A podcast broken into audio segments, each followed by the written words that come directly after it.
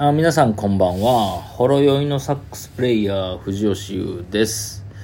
というわけで今日は10月29日、時刻は22時16分になりました。えー、今帰ってきたんですけれども、今日もね、えー、中川大志さんの座長舞台、えー、歌謡曲のリハーサルをやってきまして、今日はね、長かったですね。今日は、初めて、えー、衣装をつけてね、えー、リハーサルやったんですけど、全員、役者さんも、僕らバンドマンも。で、今日は、昨日は投資稽古やったんやけど、今日は、投資稽古と、じゃなく、衣装をつけて、その、僕らは関係ないんだけど、役者さんたちは、その場面場面によってね、衣装が違う。で、その衣装の、まあ、早着替えとかもあるわけ。本当に何十秒でメイクから髪型からカツラから、まあそれの合わせ稽古みたいなね。で、ちょっと無理があるところは、じゃあちょっと尺を伸ばそうみたいな、そういう稽古だったんですけれども、やっぱりね、今までは、まあ僕らもそう、僕らは私服でやってたし、役者さんたちとかは、まあその、なんていうの、動きやすい服、スウェットやったり、ジャージやったり、ね、そういう感じでやってたんですけど、今日は衣装着て、メイクも、ある程度、まあ、薄いメイクですけど、もう全然雰囲気変わる。うん。すごかった。今日もすごかった。相変わらずの、あの、クオリティでしたね。でね、本当日に日に良くなってて、まあ僕がね、役者さんの評価をするなんてことはできないんですけど、バンドも本当に日に日に良くなって、まあ、ね、演者さんたちも、もう僕はまあ演劇に関しては全然素人ですけど、もう僕でもわかるぐらい、なんか、すごい、日に日に、どんどんどんどん変わっていく。うん、なんかテンションもすごいいいし、まあ何しろね、本当現場の空気が、雰囲気がすごい良くて、あの、今日僕初めて知ったんです。今日ね、あの、朝に PCR 検査があったんですよ。で、スタッフ、役者、キャスト全員含めて、全員 PCR を今日提出したんですけど、全員クリアでした。で、その時に、あの、制作の方から言われたんですけど、なんとね、この舞台78名らしいです。今日のスタッフ。78名全員陰性でした。ナイス。よかった。もうその瞬間、拍手が湧きましたけど。で、本当にそのステージに登ってる人間っていうのは、多分20人もいないかな。バンドマンが6人で、役者さんが多分15人ぐらいか。まあ20人。行ってても25人ぐらい。でもそれに関わってる人78人いて、でそれは今日の現場に来てる人が78人であって、でも今日の現場には来てないけど、いろいろね、この、なんていうの、作品に関わってる人っていうのは、それこそもっと何倍も何十倍もやるわけで、なんか改めて、すごい人数で一丸となってやってる作品なんだなって思いました。と、僕ちょっと今日ね、ツイッターでもちょっと書いたんですけど、あの、うちの、僕の親父がね、あの、舞台関係の仕事をしてて、いわゆる舞台美術、その装置化と言ったり、まあいろんな言い方があるんですけど、舞台の仕事をしてて、でね、その、今回のこの明治座のお仕事で、その、演出助手をやられてる方がいて、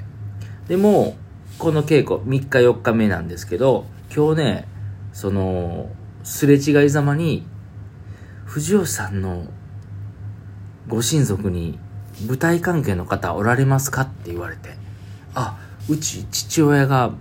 舞台関係の仕事してましたって言ったら、藤吉製造さんですかって言われて、うちの親父なのね。そうですって言ったら、僕あの昔大阪におって、僕京都なんで、その当時、すごいお世話になったんですって。よろしくお伝えくださいって言われて。で、僕もまあこういう音楽の仕事をしてて、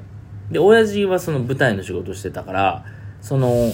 何回かね、その、親父と一緒の偶然同じ仕事やったりとか、なんか、いろんな現場に行った時に、藤吉さんってあの藤吉さんの息子さんですか？みたいな、藤吉家あるあるがあったんだけど、それはあくまで関西の話で、でもこの東京に来て、そのまあまあ、今日それを言ってくださったスタッフの方、もともと大阪やったから、大阪に寄った時に藤吉さんにはすごいお世話になって、みたいなこと言っていただいて、いや、ありがとうございますって言って、で、その後、まあその方はスタッフの方なんだけど、その後あの、今回のこの歌謡曲のメインキャストの一人である山内孝也さんっていう僕大好きな俳優さんなんですけど、もともと大阪の劇団におられて、関西出身で、あの、僕、中島ラモさんってね、作、うんなんて言ったらいいのかな。えー、小説家。小説家なのかな？ラモさんって。まあ、ラムさんがいて。ラムさんすごい好きで。で、その中島ラムさんが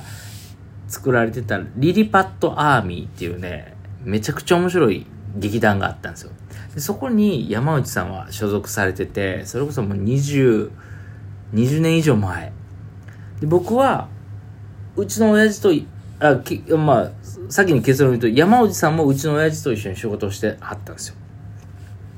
でそれを知らずに僕はリリパットアーミーが好きで、そこ見に行った時に山内さんがやって、まあ、ものすごい、なんていうかな、癖のある方というか、すごい存在感のある方で、もう俺それ以来すごい大好きで、で、今回このお仕事もらった時に、山内さんが、そのキャストにいるので、俺一人テンション上がってたんですよ。で、でもそんなん言われへんやんか。その、僕昔からファンでしたなんて言われへんから、全然言わへんかってんけど、そしたら今日、その、スタッフの方が、僕と親父とのつながりを知って、で、そのスタッフの方は大阪の方でもともと。で、山内さんももともと大阪の方やったから、山内さんに休憩時間に耳打ちされたんですよ。で、俺その時、普通に休憩時間だから普通にスマホいじってバーってしてたら、山内さんの声で、え？藤吉さんの？って聞こえたから、バッて立ち上がってみたら、そのスタッフの方が、そうなんです。あの藤吉さんは、あの藤吉さんのご子息なんです、みたいな。紹介してくださって。そう。で、あ、すいません、挨拶遅れましたって言って、僕、あの、山内さん、昔から好きで、つって、いや、僕も、お父さんにはすごいお世話になりました、みたいなこと言っていただいて、なんかすごいね、誇らしく思ったし、まあ、うちの親父ね、あの、まあ、うちの親父がいたから、今僕がこういう音楽の道に進んでるっていうのもあんねんけど、本当にガキの時からその親父のまあ親父は役者じゃなく裏方なんだけど携わってるもうすぐお風呂が沸くんでお風呂が沸いたら入りますけどそういうお芝居をねその僕が音楽に触れる前僕はサックスは中学1年生からやったんだけど小学校の時からそういうお芝居を年に1回や2回じゃあ期間ぐらい見に行ってて。その親父がね、で、親父ってちょっと無口な人で、まあちょっと変子なんですけど、コミュ障やし、全然その、話とかしない人やったんだけど、なんかこう、こういう現場で親父の名前が出てきて、もう、今はもう引退してるんだけど、なんか、ねえ、まさか東京のこんなでかい現場で、そこに携わってる人がうちの親父のことを知ってくれてて、いや、昔お世話になったんです、みたいな。で、あ、お風呂沸いた。タイミングよ。はい。お風呂が沸きました。いや、ほんとね、すごい誇らしかった。でね、その、今はもう親父はもう一人で悠々自適な生活をなんかどっかのマンションを借りて過ごしてて、もう本当に年に一回も会わない、まあ、あの、寡黙な人なんで、うん。でも、僕も嬉しかったから、親父にメールしたの。あの、山内隆也さんと、まあ、スタッフのこういう方が、昔親父にお世話になったって言うてるよ、つって。って言ったら、親父からメール返ってきて、うわ、懐かしい名前だな、つって。よろしくお伝えください、みたいな。で、それをね、あの、俺、山内さんには、さすがに伝えられへんかった。あの、俺好きすぎて。なんか、失礼やなと思って、スタッフの方には、あの、親父から返信あって、あの、よろしくお伝えくださいと言ってましたって言って。なんか、そんな一日でした、今日は。で、えっ、と、今日はね、8時まで、